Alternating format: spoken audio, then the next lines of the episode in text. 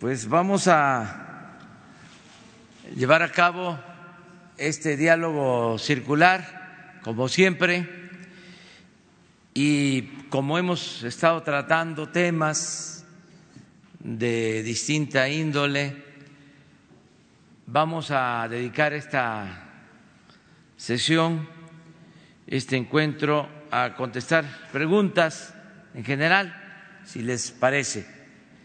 Entonces vamos a empezar con las compañeras mujeres.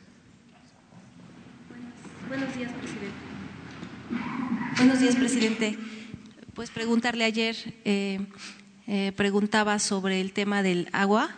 De, desde mayo de 2014, eh, el exgobernador Rafael Moreno Valle privatizó el servicio de agua potable en Puebla. poblanos se han quejado de pues que hay cortes de agua y drenaje pese a que pues se cambió la Constitución para que se volviera un derecho humano. ¿Cuál es la postura del Gobierno federal ante las privatizaciones de agua? Esa es la primera pregunta. Y le quiero hacer otra, otra pregunta. Eh, bueno, también ayer se la hice a Marcelo Ebrard, pero quisiera preguntársela a usted. Eh, ¿Cómo piensa contrarrestar las acciones de opositores que, eh, pues que, bloquean proyectos, sus proyectos para que se dejen sentadas las, las bases de la 4T? Y ahora, bueno, ellos se han unido a empresas americanas y al mismo gobierno americano por lo que, pues por lo que ha estado pasando con diferentes este, sucesos de, de este, pues, eh, Culiacán, eh, Levarón, ahorita con lo que pasó en Bolivia, pero también eh, hay que mencionar que, que, su mismo partido, bueno, su, su mismo partido o funcionarios de, de gobiernos de Morena, pues repiten vicios del pasado, algunos, que también podrían retrasar este, pues la cuatro, podrían retrasar las bases de la 4T. Muchas gracias. Bueno, acerca de lo del agua, eh, nosotros eh, desde que estábamos en la oposición detuvimos los procesos de privatización del agua. Yo recuerdo que ya tenían dos partidos un acuerdo en comisiones, ya estaba el dictamen, les dejo de tarea que investiguen qué partidos tenían ya la propuesta para la privatización del agua. Y en ese entonces hablamos con legisladores nuestros, estábamos en vísperas de unas elecciones y hubo protestas y se detuvo el proyecto. No pasó a votación a la Cámara porque incluso tenían mayoría y podían aprobar la reforma para la privatización del agua. Fue un triunfo de las pocas cosas que se pudieron detener. No tuvimos la misma suerte en el caso de la reforma energética, de la reforma fiscal, de la reforma educativa, de la reforma laboral. En todo eso avanzaron. Pero recuerdo bien que no pudieron modificar la Constitución y la ley de la materia para la privatización del agua. De modo que ahora este, está muy remota esa posibilidad, o mejor dicho, no existe ninguna posibilidad de que se privatice el agua. Se tiene que ver si ya se llevaron a cabo estas privatizaciones en estados, cómo revertir estos procesos. Pero esto ya corresponde a las legislaturas locales, a los gobiernos de los estados.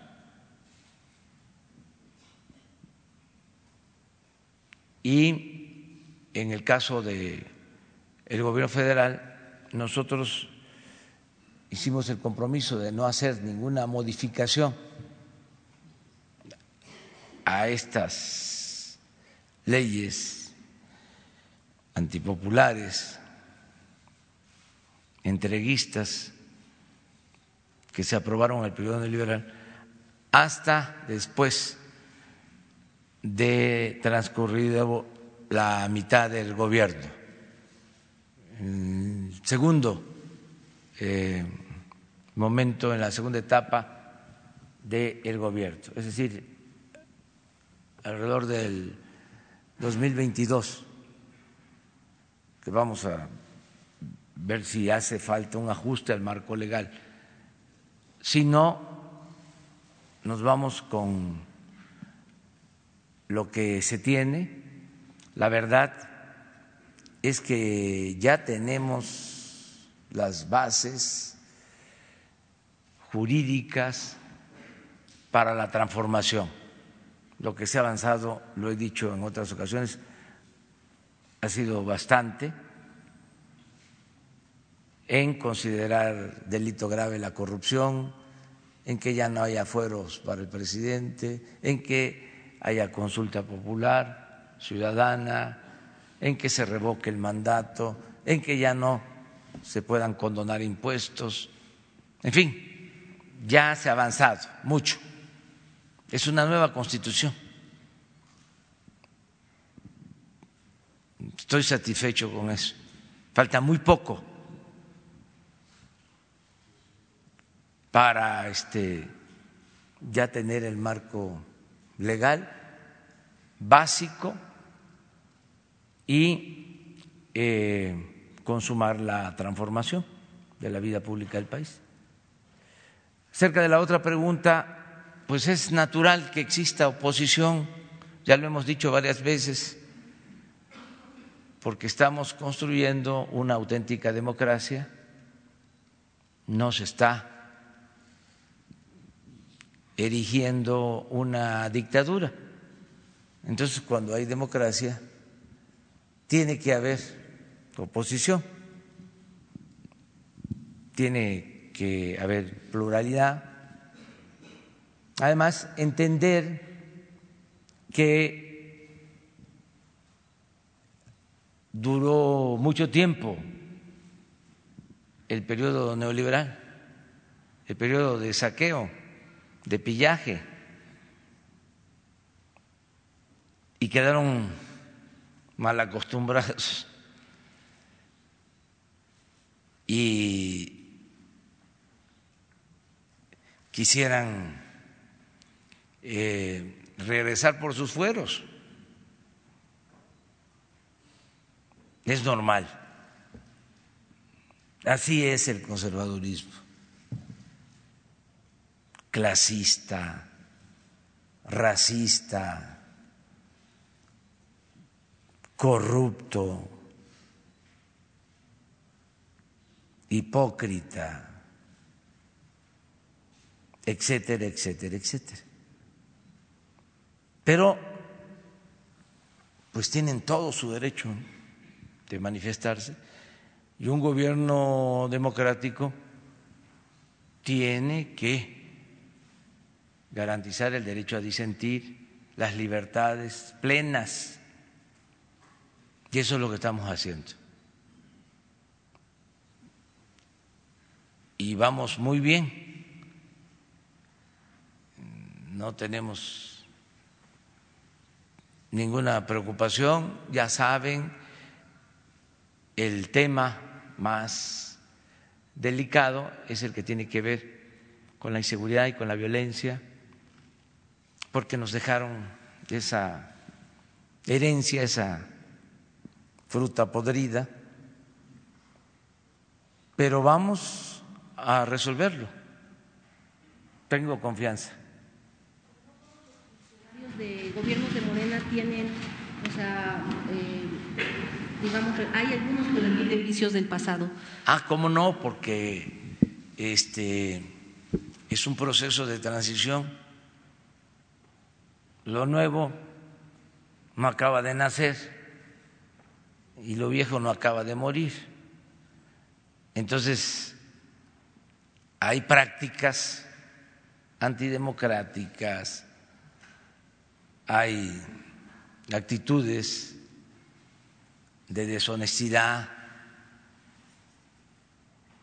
que llevan algún tiempo este, borrar, pero se va avanzando mucho. Además se van a ir dando cuenta, propios y extraños, de que esto ya cambió. Cada vez les estamos este, avisando, estamos tocando la puerta,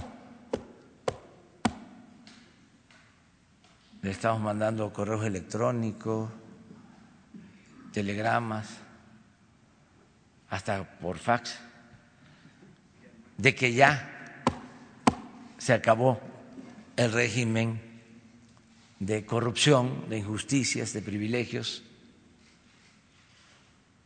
de que ya no hay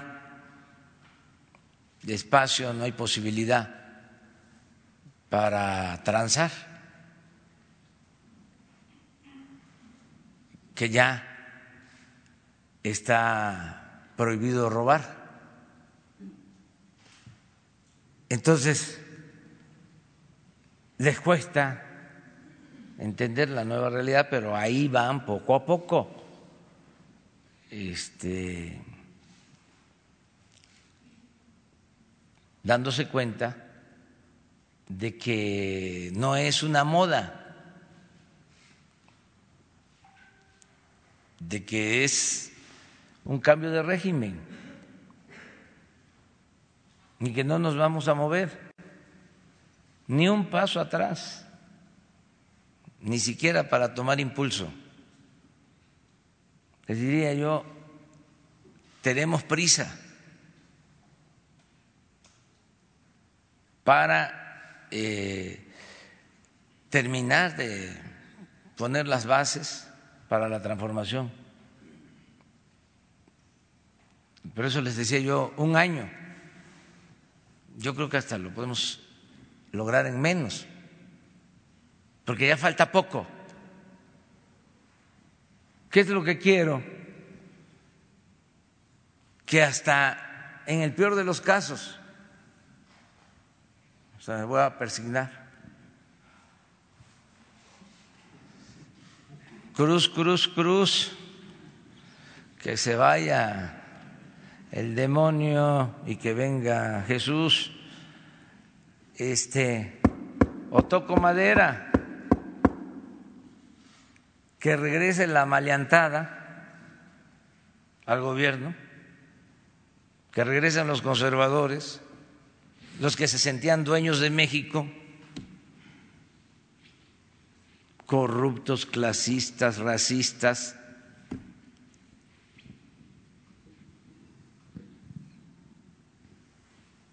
desleídos, que ya no puedan. ¿Cómo este, van a modificar la Constitución para que siga habiendo impunidad y para que sigan robando? Si ya la corrupción es delito grave,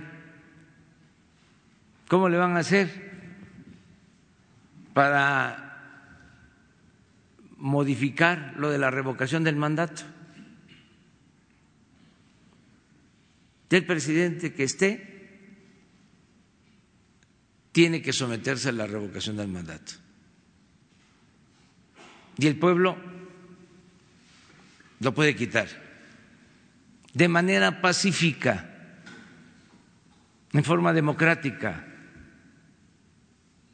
Sin utilizar la fuerza, sin la violencia.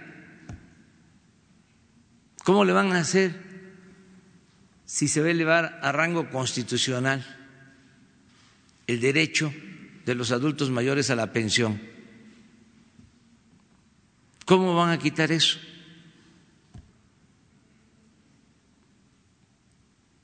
Entre otros derechos sociales. ¿Cómo le van a hacer para que no haya consultas ciudadanas? ¿Cómo le van a hacer para volver a lo que hacían de condonar los impuestos a los potentados? De que pagaban impuestos todos los mexicanos, menos los de arriba. Y ahora es delito grave. La evasión fiscal, el crear empresas fantasmas como hacían, la doble facturación. Entonces faltan otras cosas más. Entonces, el marco legal ya. Además, se ha avanzado en la práctica. Estoy contento porque de cada diez hogares de México, en cinco está llegando cuando menos un apoyo. Y a los más pobres, a los indígenas, de cada diez hogares, hasta ahora en nueve está llegando un apoyo. Y va a llegar a los 10. Va a ser 100%. Entonces, no solo es el cambio al marco legal, lo que yo llamo la nueva constitución, sino es lo que se está haciendo en eh, la práctica. En cuanto a beneficios, becas, apoyo a los adultos mayores, a personas con discapacidad, los jóvenes construyendo el futuro, todo lo que se está sembrando de árboles maderables, frutales. Este año, 500 mil hectáreas están trabajando como sembradores doscientos mil campesinos con empleos permanentes. El año que viene, por eso quiero un poquito más de tiempo, porque vamos a llegar a un millón de hectáreas, cuatrocientos mil sembradores. Y que podamos mejorar los salarios. Este año se avanzó aumento de salario del 16% del salario mínimo. No se había hecho en 36 años, en todo el periodo neoliberal. Hoy seguramente no vienen los periódicos ni en los medios, o en algunos posiblemente sí, pero se da a conocer la cifra del Seguro Social en cuanto a generación de empleo. Estamos creciendo. Se dio a conocer creo que ayer, a las 12 del día como 160 mil nuevos empleos. Ya estamos como en 650 mil empleos generados este año, sin tomar en cuenta lo de Sembrando Vida, lo de los jóvenes y el salario promedio de los cerca de 21 millones de afiliados al Seguro Social anda en el orden de los 11.500 pesos mensuales, de los más altos que han habido. El salario en general ha tenido un crecimiento del 6%. Entonces estoy contento, vamos bien, eh, necesitamos un poco más de tiempo, pero a tu pregunta, también respetar a los opositores, nada más que este, eh, no dejarnos este, llevar por los cuestionamientos, porque imagínense si yo eh, me guiara por lo que se dice en los periódicos, por los programas de radio o en la televisión, en los reportajes de televisión, los cuestionamientos al gobierno, no, pues no podría yo hacer nada. Pero como tengo mi conciencia tranquila y además tenemos el apoyo de la gente, pues vamos hacia adelante a cumplir con nuestra tarea, con nuestra misión de transformar a México. Y con mucho entusiasmo, con mucha alegría Eh, sin este, preocuparnos, más que nada ocuparnos de la transformación.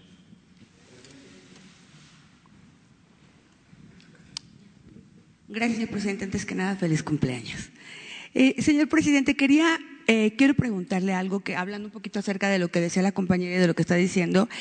Eh, usted dice que el eje principal de su gobierno es acabar con la corrupción, influyentismo, amiguismo y que en estas conferencias se lo expongamos. Eh, para que ustedes tengan conocimiento de ellos, lo denunciemos.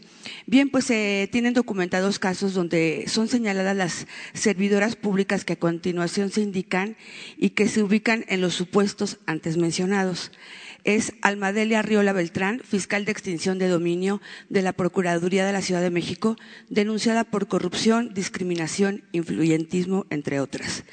Tengo a Noemí Baraud, experredista y coordinadora de logística de comunicación social de presidencia, quien trunca el trabajo de algunos reporteros y youtubers que cubren su conferencia ejerciendo discriminación a los medios no tradicionales. Sor Juana Martínez de Notimex, que por cierto en la actualidad salió publicado en diversos medios de comunicación que está maltratando laboralmente a una empleada con ocho meses de embarazo de alto riesgo. Dichas servidoras han sido acusadas en diversas, diversas ocasiones por las supuestas prácticas y hasta la fecha continúa la impunidad en esta área. Mi pregunta es, presidente, ¿Qué se tiene que hacer para que haya justicia y hasta cuándo este tipo de servidores públicos seguirán empañando la imagen de la 4T? Gracias. Sí, en el caso de eh, la primera compañera, pues tiene que ver con el gobierno este, de la ciudad. En los otros dos casos, le voy a pedir a Jesús que los vea, eh, pero hay mecanismos eh, de denuncia tienen que presentar su denuncia en eh, la Secretaría de la Función Pública y también en la Fiscalía, con la garantía de que no va a utilizarse el influyentismo ni se van a ocultar. Eh, actos de autoritarismo, de corrupción. Hay que presentar esas denuncias para que se actúe. Desde luego, van a denunciarse asuntos que tienen que ver con posturas políticas también. De todas maneras, hay que analizarlos, hay que verlos, hay que ventilarlos que nada se quede sin ser este, analizado. Pero eh, buscar los mecanismos. Es decir, presenté esta denuncia, han transcurrido tanto tiempo, no me han dado respuesta y seguir insistiendo. O sea, no darse por vencidos. Presidente, buenos días. Marco Antonio Olvera del Diario Digital Bajo Palabra. Eh, con la llegada de Evo Morales a territorio mexicano, México marcó un liderazgo en el terreno diplomático y democrático en la América Latina. ¿Cómo cuidar ese liderazgo, presidente, que se había perdido en los últimos 40 años en el terreno internacional y, al mismo tiempo cuidar eh, eh, lo interno del país ante el canto de sirenas? Que pretenden golpear las estructuras de su proyecto de gobierno. Por favor. Bueno, eh, nosotros tenemos, vuelvo a lo mismo, que apegarnos a los principios, en este caso de política exterior de México, a lo mejor de nuestra tradición diplomática. Es un timbre de orgullo lo que se ha hecho en la historia de México. Ningún país en el mundo tiene un historial tan consecuente y digno en materia de asilo como nuestro país. Desde el siglo XVIII, principio del XIX, ayer eh, una historiadora recordaba cómo Porfirio Díaz, en 1909, mandó una embarcación a buscar al presidente de ese entonces de Nicaragua, Celaya, porque había una intervención y se le trajo a Salina Cruz, se le protegió. Esa historiadora puso hasta el periódico de entonces, El Imparcial, que era el periódico más importante en el porfiriato, que hemos hablado aquí, que llegó a tirar hasta 150 mil ejemplares diarios. Un fenómeno. Y era la noticia del imparcial, la llegada de Celaya. Pero ocho columnas.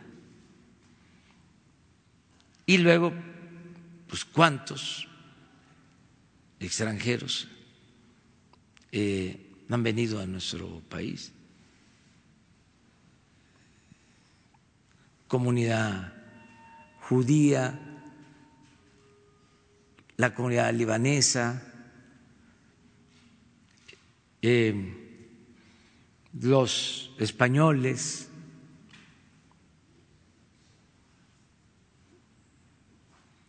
luego de América del Sur, en los años 70, de casi todos los países de América del Sur muchos que salvaron la vida por el apoyo, la protección que les dieron los gobiernos de México, el pueblo de México.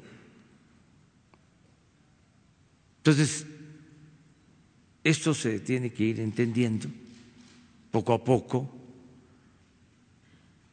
Eh, son temas que ayudan también a el conocimiento de la historia,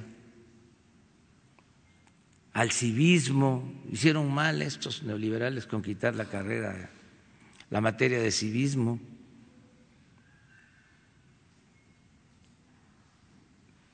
Son procesos importantes. Y nosotros pues vamos a continuar con esa eh, política Lo demás es realmente menor y mezquino, que quién paga los gastos, que por qué se les da este, casa y alimentos. Digo, y cosas por el estilo, ¿no? que demuestran pues una actitud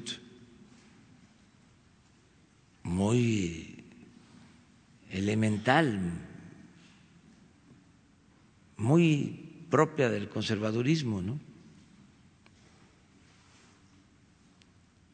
Y cuando hablo del conservadurismo, no es que estén en contra mía, de Andrés Manuel,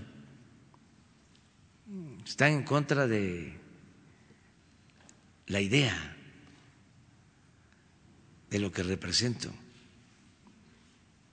Y así es también. No es en contra de la persona, es lo que representa por su manera de pensar, por su forma de ser. Por eso hablo de que si es un asunto político, eh, y que existe el pensamiento conservador y son de determinada forma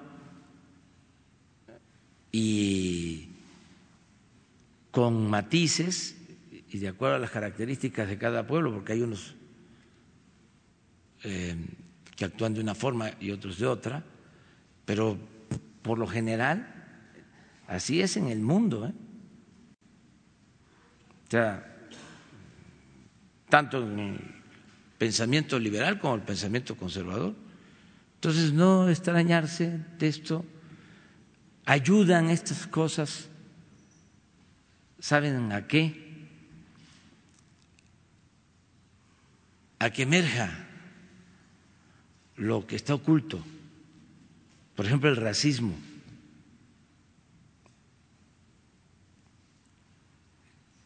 Se oculta pero hay veces que este sale porque está ahí.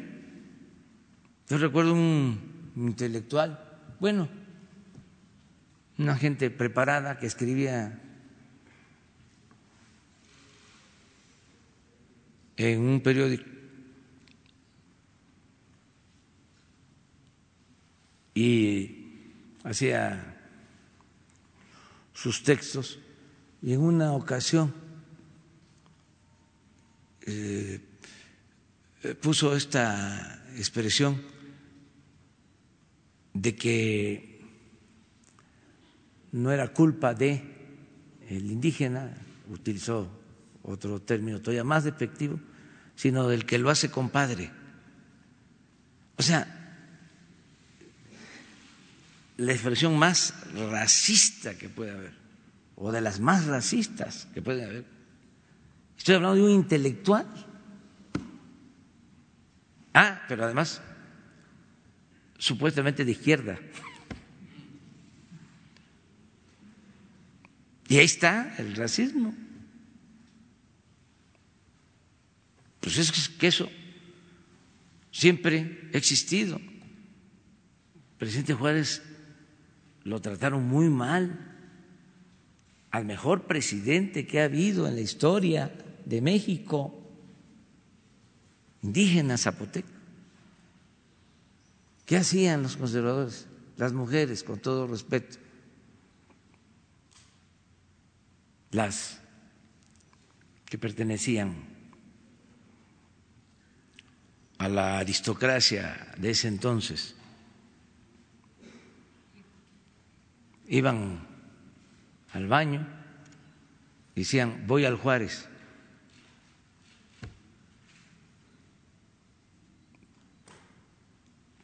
Pero eso ahí está, entonces no desaparece, se oculta. Les voy a contar una anécdota. Cuando era jefe de gobierno, me invita el gobernador de Veracruz, entonces Miguel Alemán, porque iban a donar a la Ciudad de México una réplica de una cabeza olmeca que traían de los Tuxtla para la ciudad y deciden ponerla en Santa Fe. Entonces, como fue un acto de generosidad del gobernador, de una muy buena actitud, y se trataba de traer pues eh, un símbolo de la cultura madre, de la cultura olmeca, eh, yo este, desde luego que acepto participar en la ceremonia para poner la cabeza, que ahí está, en Santa Fe, uno de los cruces. Y me entero de dónde iba a estar colocada y conociendo la zona eh, doy instrucciones para que no se detuviera en nada el tráfico. Desde hace mucho tiempo yo procuro eso. No traigo este equipo de seguridad ni camionetas detrás de mí, nada de eso. Y no eh, me estacionan doble fila, nada ni mando a parar los semáforos o mm, nos pasamos el alto, nada, absolutamente. Pero conociendo ahí la zona y ese pensamiento que todavía prevalece, eh, les digo, pues vamos a estar, porque es un cruce Cuiden que no vayan a estacionarse en doble fila, con la prepotencia de siempre. Y bueno, ahí estamos y pasaban los carros. Y volteaban a ver.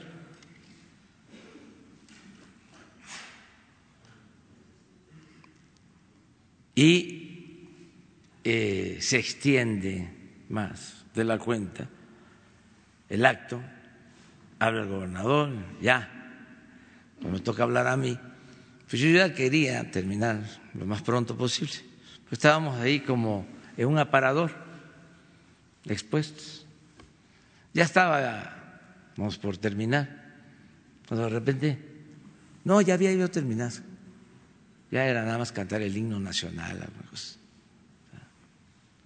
De repente pasa una señora, un carro elegante y me ve. Y va, va, va. Y baja el vidrio y grita, Andrés Manuel, eres un naco.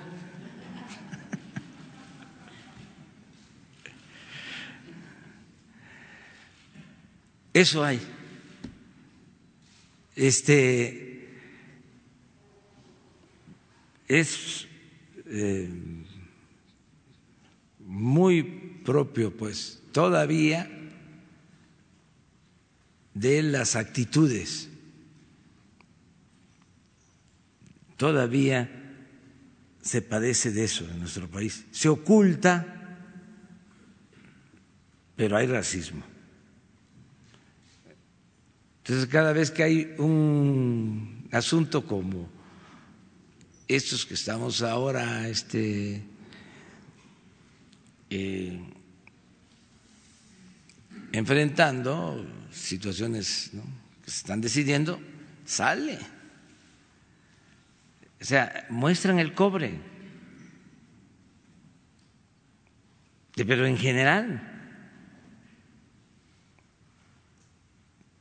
actitudes clasistas, racistas, inhumanas y van a la iglesia los domingos y comulgan o a los templos. Pero bueno, así es el conservadurismo. Siempre ha sido así. Presidente, la segunda pregunta, si me lo permite. Eh, ayer se suscitó algo ya nada extraño en la Cámara de Senadores por parte del panista Gustavo Madero.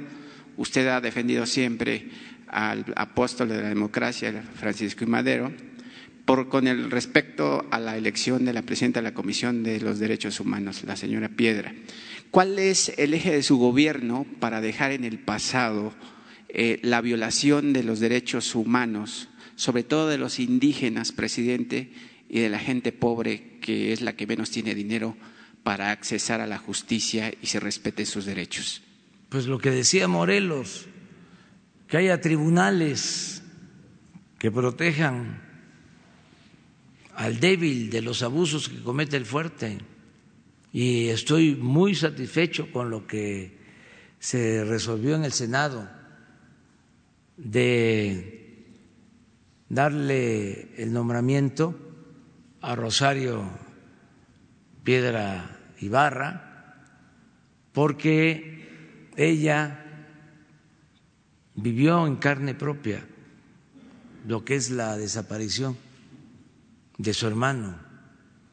Y su mamá toda la vida se ha dedicado a eso, es un ejemplo de dignidad,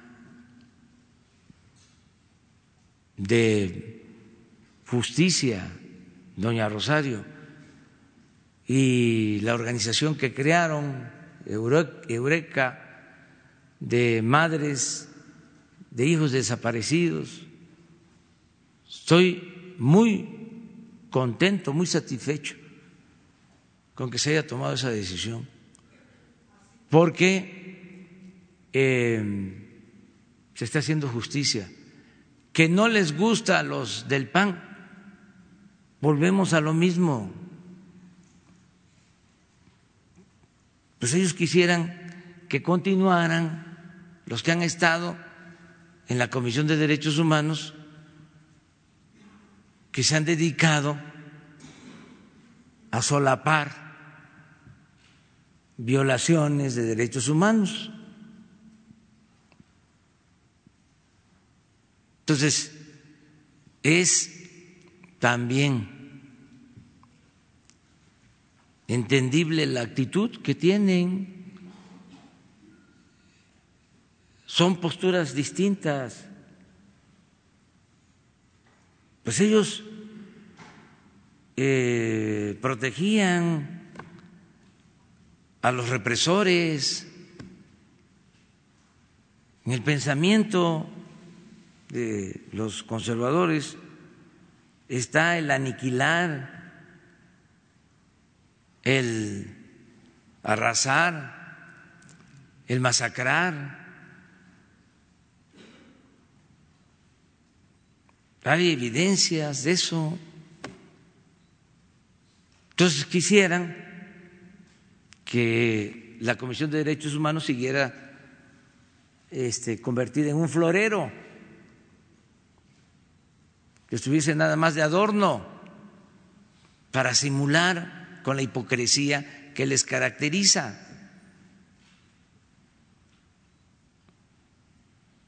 Pero bueno, que haya polémica sobre esto es bueno y que se opongan y que protesten, son oposición.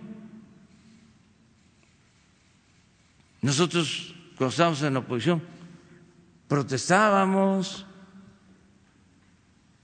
Ellos tienen todo su derecho, toda su libertad a presentar denuncias. Además, los medios de comunicación les ayudan la mayoría. Estaba viendo un fragmento de un reportaje que hicieron en Televisa. Este, entrevistando a Rosario.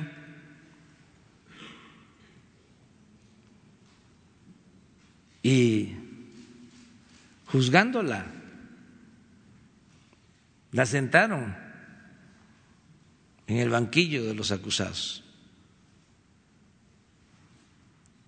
Está bien, pero no por eso se va a dejar de eh, tomar una decisión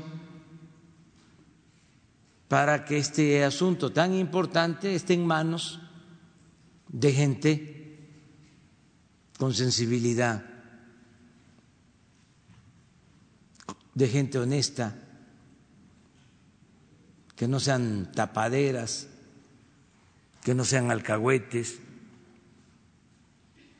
de nadie. Y en el caso de nosotros es un orgullo poder decir que el Estado mexicano ya no es como era antes el principal violador de los derechos humanos. Y esa es una gran diferencia.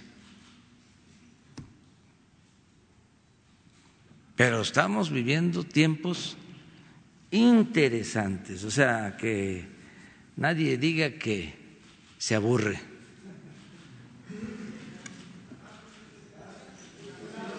De este lado. Gracias. Eh, buen día, presidente. Eh, Hans Salazar de ZMG. Noticias. Eh, dos preguntas. La primera, a casi un año de, su de tomar el, poder del gobierno, ¿tiene contemplados cambios en su gobierno, en el gabinete? ¿Ha reflexionado al respecto? ¿O a todos los ve fuertes, como lo mencionó hace unos días del secretario? ¿Ha reflexionado al respecto? Y ahorita le hago una segunda pregunta, por favor. Pues vamos bien. Eh, es bueno el equipo. Ahora con esto de el asilo a Evo, eh, me sentí muy apoyado, muy respaldado, porque fue una operación eh, conjunta, bien eh, llevada a cabo por la Secretaría de Defensa y por la Secretaría de Relaciones Exteriores. Actuaron las dos dependencias con mucho profesionalismo y salieron muy bien las cosas, porque se pusieron de acuerdo y los dos secretarios tuvieron un desempeño ejemplar porque no fue fácil. Primero, el actuar a tiempo.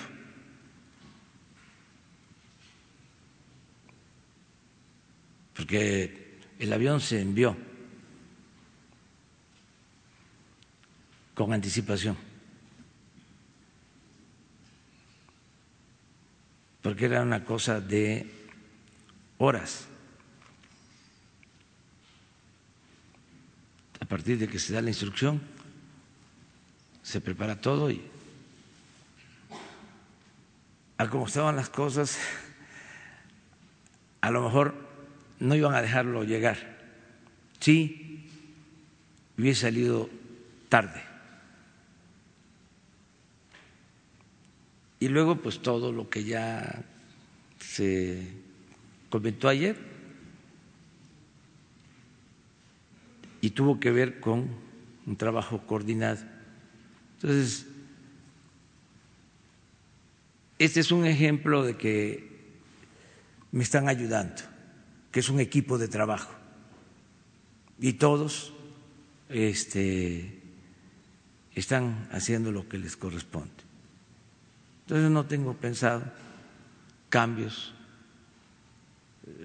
va cumpliéndose el programa y vamos bien en general. Muy bien, gracias, presidente. Eh, segunda pregunta tiene que ver con el tema de, la lectura.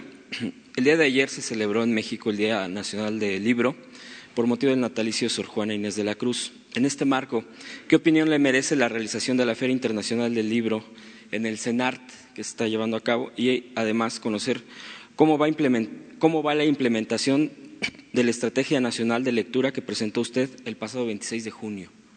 Va muy bien, este es uno de los programas más eh, importantes, el del fomento a la lectura, la impresión de libros con títulos eh, muy destacados y de buenos escritores que está haciendo el Fondo de Cultura Económica a precios accesibles, es una labor editorial de primer orden. Eh, voy a informar sobre eso el día primero. El fondo está haciendo un muy buen trabajo y eh, se están promoviendo las ferias, se participa en todas las actividades. La página sobre el fomento a la lectura se las recomiendo. Eh, hay muy buena información. Entonces sí se está eh, avanzando eh, en este sentido, ¿no? Pero vamos a seguir apoyando todo lo que es la actividad cultural. Buenos días, presidente. Alberto Rodríguez, CDP Noticias. Dos temas. Eh, si tiene algún comentario sobre los actos violentos que encabezó la Policía Federal en el aeropuerto de la Ciudad de México el día de ayer. Eh, incluso parece que aventaron gas pimienta y ese gas pimienta sería pues parte de su equipo. ¿Cómo? Aventar, habrían aventado gas pimienta y este gas pimienta habría sido parte de su equipo de trabajo. Y pues no sé si tengo una opinión al respecto del uso que le están dando esas herramientas. Y por otro lado, si nos puede adelantar, aunque sea un poquito, sobre lo que se acordó con los empresarios para este plan de infraestructura. Por favor, gracias. Sí, sobre lo primero, eh, sigue habiendo mucha provocación. No es posible, no es una casualidad de que llegue eh, Evo y que al mismo tiempo se organicen para protestar. No es espontáneo. Ahí hay alguien que está meciendo la cuna.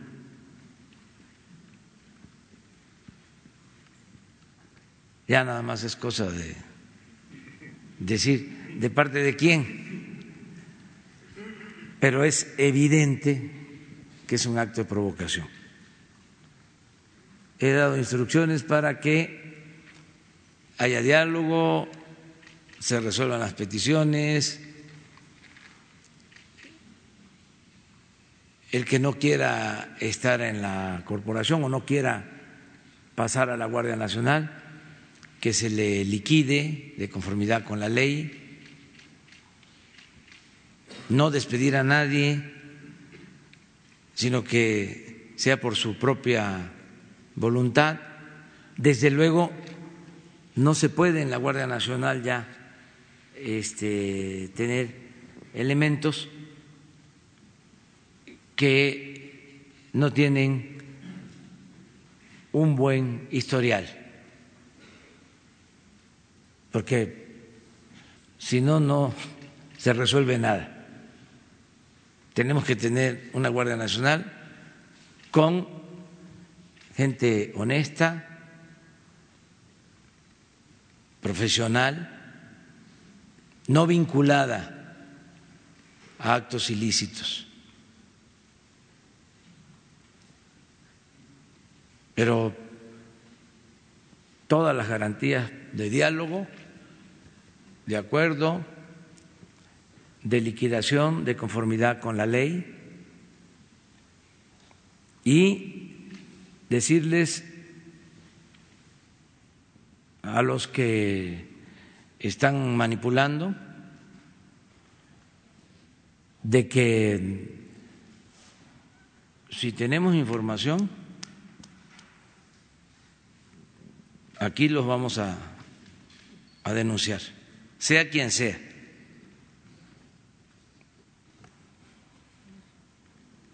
Nada de que se los vamos a mandar a decir en una columna de periódico. Este, aquí mismo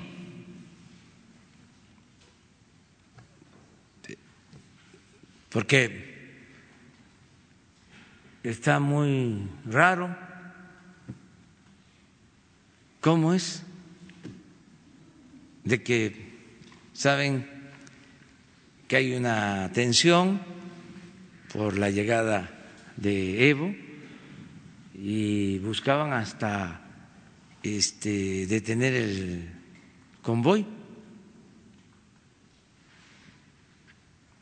¿Quiénes están en esto?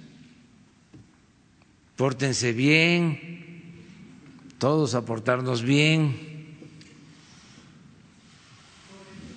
Sobre el plan de, Ah. el plan de infraestructura, ¿algo que nos pueda adelantar? Bueno, nos reunimos con eh, representantes del sector empresarial, se avanzó bastante en la definición de un plan de inversión para la infraestructura del país. Y pronto vamos a suscribir un acuerdo. Pero va avanzándose, eh, hay coincidencias y en unos días más vamos a presentar este plan. Como ayer se dijo, y eran, éramos muchos los que estábamos. Entonces, no es ninguna indiscreción ya decirles de que el martes 25, 26, ya se los habían dicho, ¿no? Ya, Ah, entonces, el martes 26, eh, aquí, temprano, se da a conocer ya el acuerdo. Todos los proyectos eh, y los costos estimados y en qué consisten. Martes 26. Miren, yo pensando que, que no lo sabían.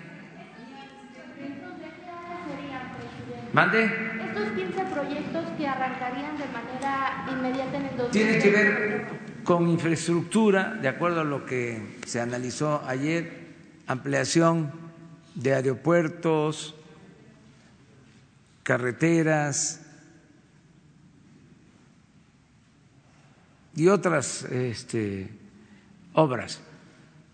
Pero se va a buscar que sea el mayor número posible y que se pueda ir haciendo por etapas, porque son muchos proyectos, pero lo que se busca es eh, no firmar un acuerdo en lo general, en abstracto, sino eh, lo que se va a hacer, proyecto por proyecto, precisarlo, sí, sí, puntualizar.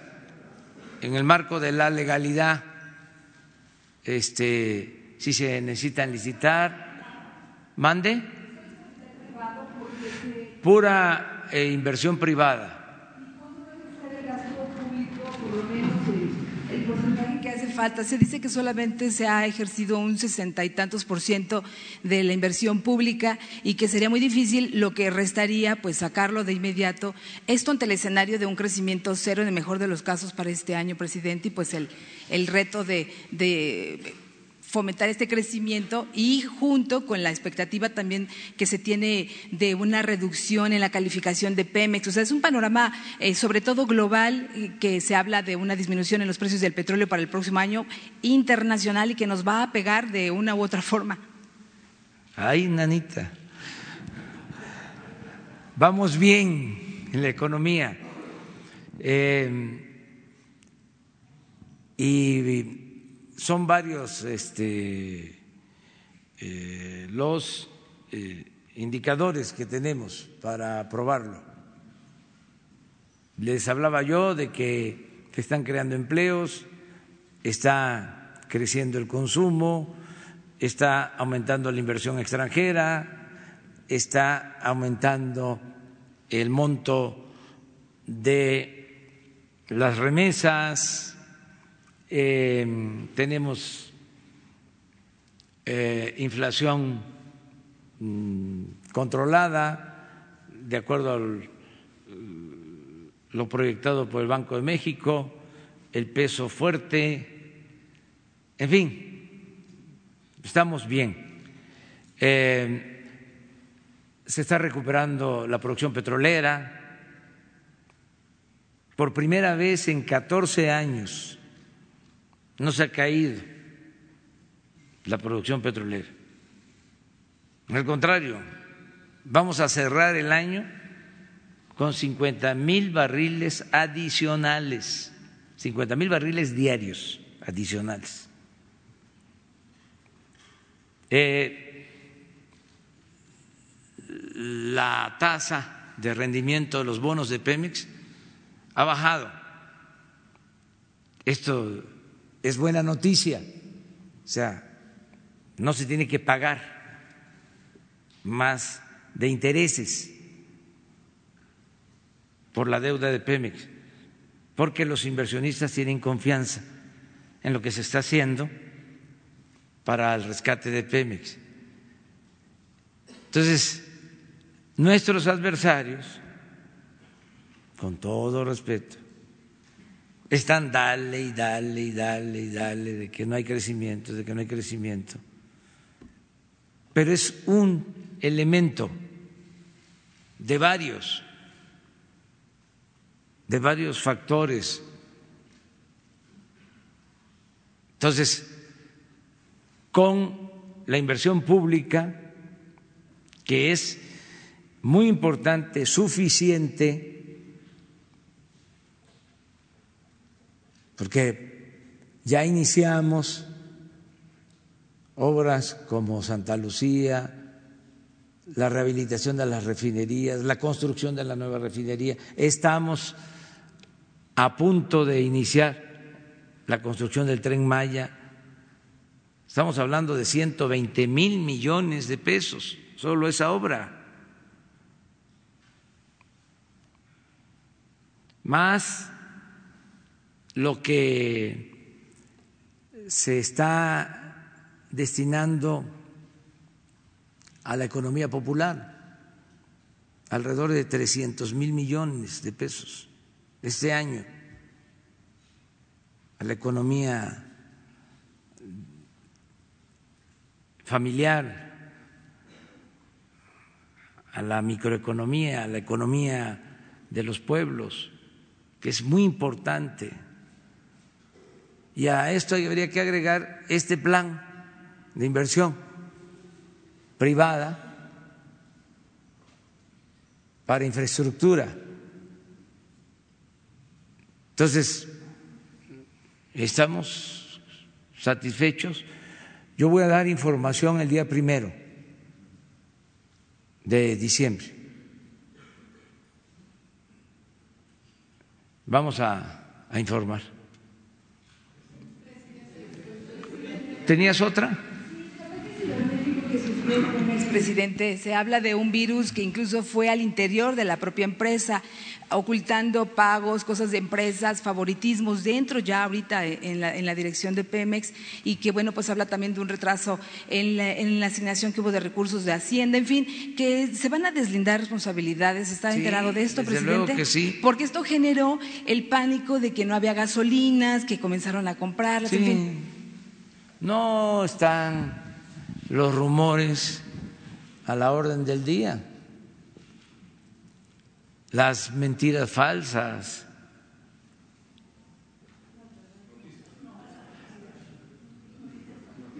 Perdón, las noticias falsas. Noticias falsas o verdades a medias. Entonces, todo eso se va aclarando, todo eso se va a resolver. Hay pues este resistencias al cambio, como es normal, pero también les digo, ¿eh? no es para quejarnos. La transformación se está llevando a cabo sin muchos sobresaltos, con tranquilidad, sin violencia. Y es una transformación. No olvidemos lo que fueron las tres transformaciones anteriores. Desgraciadamente hubo violencia, se hicieron con las armas, hubo mucho sufrimiento. Esta es una transformación pacífica y hemos avanzado mucho y es igual de profunda que las otras tres transformaciones que hemos tenido en la historia del país. Entonces, el que eh, haya eh, rumores y noticias falsas y provocaciones, pues no es nada. La verdad, eh, hemos corrido con suerte porque la suerte cuenta mucho en política, lo que decía Maquiavelo, la política es virtud y fortuna, virtud y suerte, y hemos contado con suerte.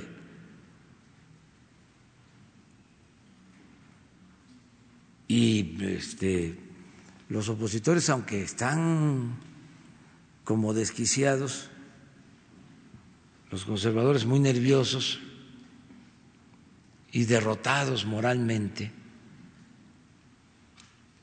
porque acaban de dejar el gobierno, cómo dejaron al país, qué fueron los 36 años de política neoliberal o neoporfirista, un rotundo fracaso para el pueblo de México, un periodo de los más oscuros y sin duda el más corrupto en la historia de México. Entonces, está difícil de que puedan este salir adelante porque pues la gente no olvida.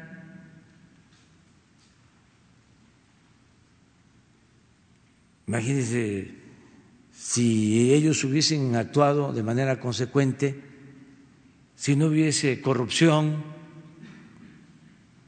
si hubiesen actuado con justicia,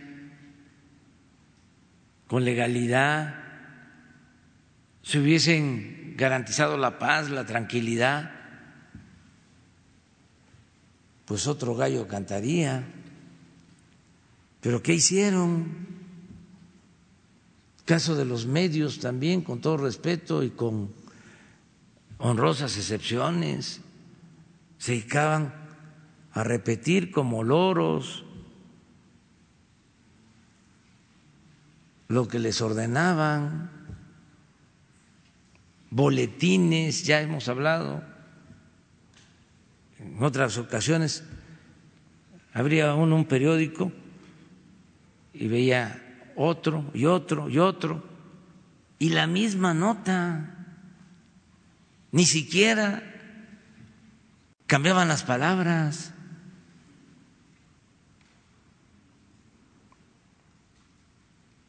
Y ocultando la verdad, manipulando, difamando a opositores.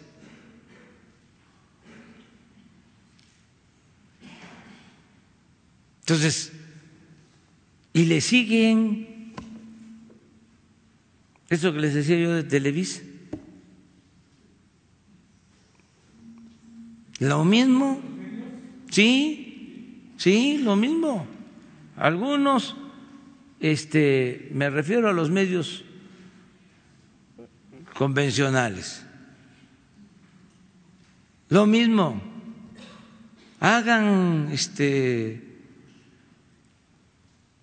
una evaluación, pónganse a escucharlos,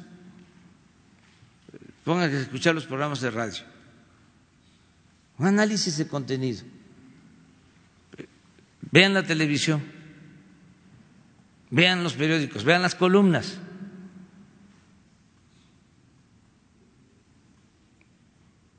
de manera objetiva. No ha cambiado. Y resulta que es una nueva realidad. Y aquí vuelvo a decir, ¿eh? si no fuese por las redes sociales, no tendríamos defensa. Por eso digo las benditas redes sociales, aun cuando este, ahí también se lanzan y las utilizan para distorsionar información y todo, pero como hay más libertad, la gente puede decir esto es mentira y de inmediato esta es una noticia falsa.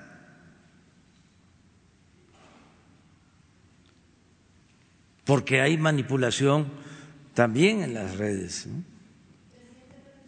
Pero, mande. Sí, parece que este, se dio, no fue tan grave y además no logran nada porque este, se está trabajando. Y si hay delitos, se persiguen, es decir, se castiga a responsables, pero es parte pues de los obstáculos que tenemos que enfrentar, pero eh, no, no hay eh, eh, problemas mayores. Lo importante es que ya estamos en un millón setecientos veinte mil barriles diarios. Ah, sí, no, claro, claro que sí. Sí, sí, sí, como, como todo, o sea, hay de estos ataques cibernéticos a bancos, este, en todo el mundo, sí, pero este en el caso nuestro, pues se subraya más, se puntualiza más. Se está buscando la forma de hacerlo y no va a suceder nada porque se está actuando bien. ¿Cuándo es que se dan incendios, por ejemplo? O cuando se caen sistemas, este, eh, ¿Cuándo? Cuando hay deshonestidad. Entonces, si se actúa con integridad, con principios, con honestidad, no hay problema. No existe ningún problema. Ahora sí, no hay nada que temer. Y tienen que este, medirse los opositores, porque no solo es el asunto jurídico, si yo me entero aquí, luego se enojan, pero aquí me entero de algo, que hay pruebas, lo digo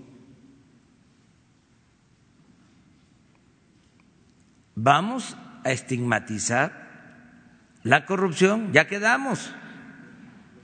¿El, ataque viene, el ciberataque viene de, la, de los conservadores? No sabemos, no sabemos. Pero pues eh, son capaces de todo. ¿eh? Morales en la herradura o en el campo No, no, este, no. ¿Lo va a ver hoy? No, ese es otro asunto, ¿no? Que si lo voy a ver, este, no lo voy a ver. ¿Saben qué? ¿Saben qué? Este, nosotros cumplimos sí, con un deber político y moral. Y este, hicimos lo que consideramos justo y humano. Y eh, tampoco tengo nada que ocultar. Y respeto al presidente de Bolivia, Evo Morales, para que eh, les dé este comezón. Este, eh, no he terminado, no he terminado. Y lo considero un buen gobernante. Esa es mi opinión. Aunque esto no es lo que este, nos llevó a tomar la decisión que tomamos. Se, se le dio asilo porque estaba en peligro su vida y teníamos que actuar de manera consecuente. Pero además, ese presidente indígena dejó muy buenos resultados. Y ojalá y se conozca cómo se comportó la economía cómo sacó a Bolivia de ser pueblo con mucha pobreza, con mucha marginación, cómo lo sacó adelante. Bolivia era de los pueblos más atrasados del continente. Estos este, que tienen obsesión por el crecimiento económico no tú, ¿eh? este, ¿saben cuánto fue el crecimiento económico en Bolivia? En promedio 4%, de los más altos de América Latina en todo un periodo. Pues no solo eso, no fue crecimiento solamente, fue desarrollo. Así como ahora nosotros tenemos 60 millones de mexicanos viviendo en la pobreza, habían 60, el 60% de mexicanos tenemos viviendo en la pobreza. Cuando llegó Evo había el 60% de bolivianos viviendo en la pobreza. Y, permíteme, y sacó de la pobreza a la mitad. Es decir, dejó 30% pasó del 13 al 4%. Sí. De la desocupación pasó del 9.2 al 4%. Sí. Entonces ya, este, ese es otro asunto. Entonces, ¿por qué no lo voy a ver en el caso de que así lo considere él o lo considere yo, si es necesario? Él ya está aquí, ya sea en la herradura. Sí, pero yo quiero que él eh, tenga tiempo y libertad para sus cosas y soy respetuoso de sus tiempos, de su agenda. Eh, él debe de sentirse en México como en su casa. Eso sí. Eh, y si usted me pidiera que yo hablara con otro personaje, a lo mejor les diría no, con ese no. Pero con Evo, si se pudiese establecer comunicación, si hace falta, claro que sí. ¿Se pensó con esto la relación bilateral con Bolivia, con el gobierno que ya está instaurado en Bolivia? Hay, eh, los expertos, los, eh, los, internacionalistas dicen que eh, a lo largo de la historia de las relaciones bilaterales con Bolivia, pues finalmente nunca había habido momentos pues, de, de, de, tensión. ¿Cómo es ahora? ¿Hay tensión, no hay tensión Vamos con el gobierno que quedó? Valorar cómo se presentan las cosas hacia adelante y eso lo está analizando muy bien la Secretaría de Relaciones Exteriores. Nosotros eh, tenemos ahora el compromiso de eh, traer a México a quienes eh, están en la embajada y a quienes nos han pedido asilo. Entonces, eso lo tenemos que llevar a cabo y corresponde a la Secretaría de Relaciones Exteriores. Gracias. Justo una pregunta sobre eso. Presidente, bueno, ¿sí? Presidente, buenos días. Eh, de la Agencia de Noticias Mexicana Notimex. Eh, me gustaría preguntarle, presidente, si la residencia de Evo Morales sería en algún edificio de gobierno, si se está contemplando. Se habla de que estuviera en algún edificio de gobierno. Y hay una segunda pregunta que a mí me gustaría hacerle, presidente. Eh, si me contesta esta primera y le hago la segunda. Sí, es un eh, lugar, una vivienda este, que se le proporciona del gobierno eh, federal, del gobierno de la República, este, para su estancia. Y también con eh, la protección necesaria. Todo esto. ¿Sería una eh, militar? Estamos eh, viendo eso. No puedo, este, por razones obvias, comentarles, pero sí este, está con nosotros, está muy bien y yo le mando un abrazo desde aquí. Ya voy a terminar, ¿eh? porque me están esperando los chanchamitos. Presidente, mi segunda pregunta nada más. Eh, un poco regresando al tema de los policías federales que ayer se manifestaban. Ellos aseguran que son cerca de 13 mil elementos que no se quieren integrar a la Guardia Nacional y como usted menciona, pues si no se quieren integrar, eh, está la posibilidad de liquidación.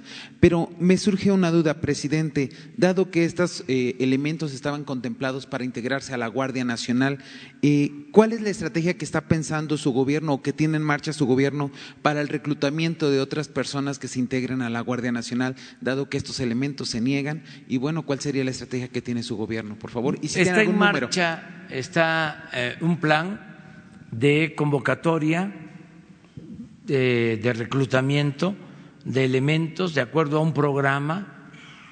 No vamos a tener eh, dificultad para reunir los 140 mil elementos que se necesitan en la Guardia Nacional, eh, cuidando que sean eh, buenos elementos, que pasen los exámenes, sobre todo gente honesta. Estamos eh, haciendo un llamado y aprovecho para pedirle a todos los jóvenes que quieran participar en la Guardia Nacional, que quieran ayudarnos eh, para garantizar la paz, la tranquilidad de México, que quieran servir a la patria, no solo porque van a tener buenos sueldos, prestaciones, sino también porque van a dar eh, un servicio a la sociedad, al pueblo de México, para que podamos garantizar la paz y la tranquilidad. Ellos se van a sentir muy orgullosos de participar de formar parte de la Guardia Nacional por la labor que tenemos. El propósito es que se pacifique a México por completo y eso lo tenemos que hacer entre todos, no es asunto de un solo hombre o del gabinete, es asunto de todos. Y yo también no tengo en eso eh, de qué quejarme. No saben cuánto apoyo recibo de la gente, millones de muestras de solidaridad, de apoyo. Me siento muy protegido. Muchas gracias a todos los mexicanos que han depositado en nosotros la confianza y nunca, jamás los vamos a traicionar. Esta es una oportunidad para expresar mi agradecimiento a los mexicanos, muchos, millones que nos están apoyando. Y aprovecho pues también agradecerles porque hoy, que es mi cumpleaños, eh, me han hablado, me han mandado recado, hay música aquí afuera, en el palacio, mariachis, eh, mañanitas, muchas, muchas, muchas gracias. Eh, voy a estar aquí trabajando. Sí, soy del 53, hay una canción que canta Ana Belén eh, nací en el 53, me gusta mucho esa canción, pero les quiero presumir algo. ¿Se vale? Bueno, eh, dos héroes que admiro, que son mis guías políticos y espirituales nacieron en el 53, Miguel Hidalgo en 1753 y José Martí en 1853. Me rayé, ¿verdad? Felicidades, ahí nos vemos. Dios.